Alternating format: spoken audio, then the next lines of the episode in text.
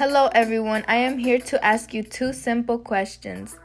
Number one Have you ever been starving to death on a hot summer day? Yes? Well, me too. It happens all the time and it's the worst. Number two Have you ever tried cooking a tasty meal? No? Well, me either. So, now let me introduce you to this new app called Uber Eats. Now there is no need to starve because Uber Eats is here to rescue your boring summer days with a fast, fresh, and affordable meal that will fulfill your cravings and have you well fed.